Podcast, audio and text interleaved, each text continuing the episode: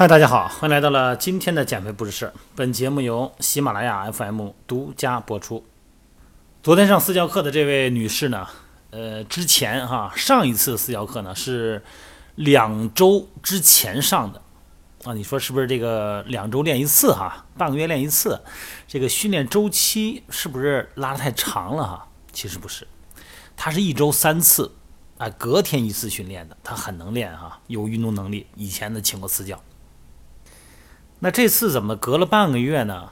因为啊，他爬了一趟香山，这不天暖和了吗？是吧？那个北京的植物园香山呢，很多的花都开了哈，然后阳光明媚，找一好天气，人家几个小伙伴一起呢爬香山去了，而且呢又仗着自己的身体好哈，运动能力强，说咱们看谁先跑上去。所以说呢，他们这几个人一块去的呀。都是平时经常健身的，但是呢，没有怎么爬过山哈。呃，做个半小时有氧，一个小时有氧，做做抗阻力训练，这是有的。但是爬山呢，他们也是这一冬天至少半年没爬过了。隔了半半个礼拜、半个月才练，为什么呀？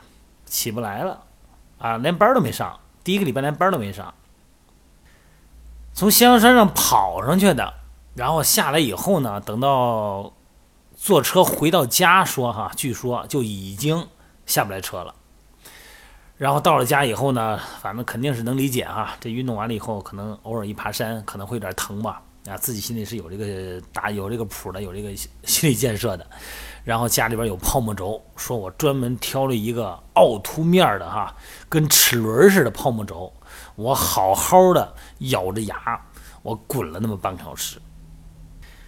那后来呢？后来的就不用说了嘛，这肯定是拉伤加损伤哈，加这个破坏性的挤压性的损伤。所以今天这个音频呢，咱就说一说这个事儿哈。现在天也暖和了啊，特别是北方的朋友啊，可能想要做的户外爬爬山哈，欣赏欣赏自然的风景，捎带手呢健个身。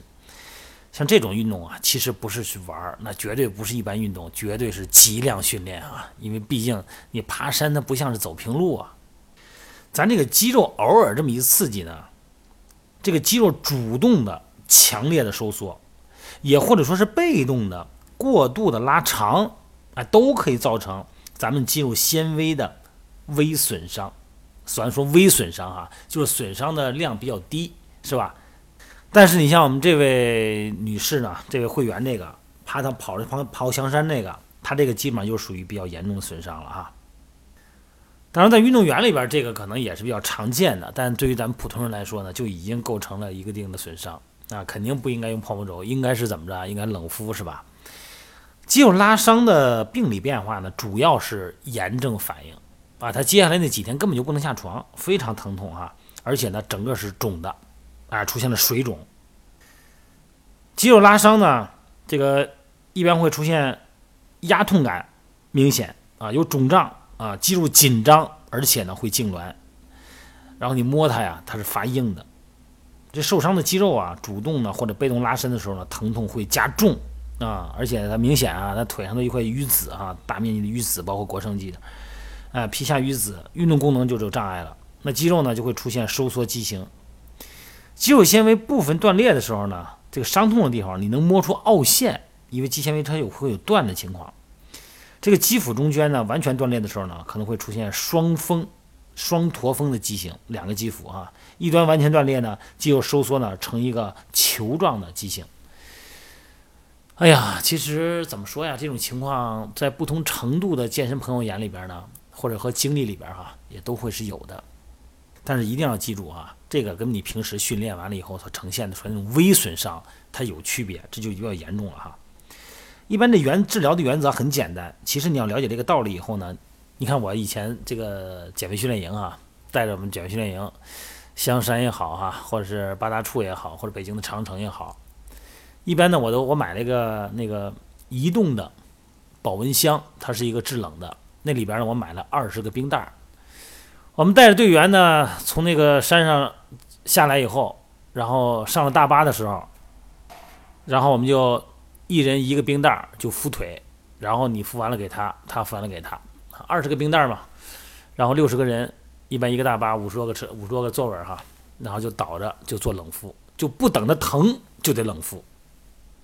这冷敷其实是一种冰敷哈，当然也可以用冰块，也可以用凉水冲都可以。要用凉水的话呢，就冲个十五分钟左右，让小血管收缩，减少局部的充血水肿。而且呢，最好是加压啊，拿弹力绷带，拿那个护膝也行，整个的加压。而且呢，是抬高换肢，促进回血。局部呢就别活动了，切记切记热敷哈，切记用泡沫轴去滚啊，或者说按摩哈，去来回去搓，说把这血活开就好了。咱说难听的，你怎么活血？这血都已经滋出来了啊。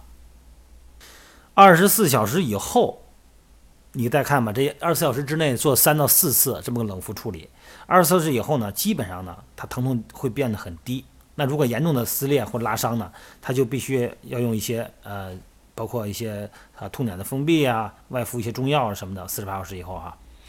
那么四十八小时以后呢，也可以进行理疗的按摩处理啊。肌纤维大部分断裂或者完全断裂的时候呢，经过加压包扎以后，紧急措施以后，呃，尽快的，如果有断裂呢，尽快就是手术缝合哈。好了，这个音频呢就简单介绍一下哈，就也就是说呢，两个概念，第一个概念呢就是说运动啊。呃，它是有一个运动量的啊，运动量、运动时间表现的。还有一个呢，你这个作为个体来说呢，你适应哪一种运动方式，你得有数啊。还有一点就是运动啊和玩儿有时候容易混淆。你说你爬山是运动呢还是玩儿呢？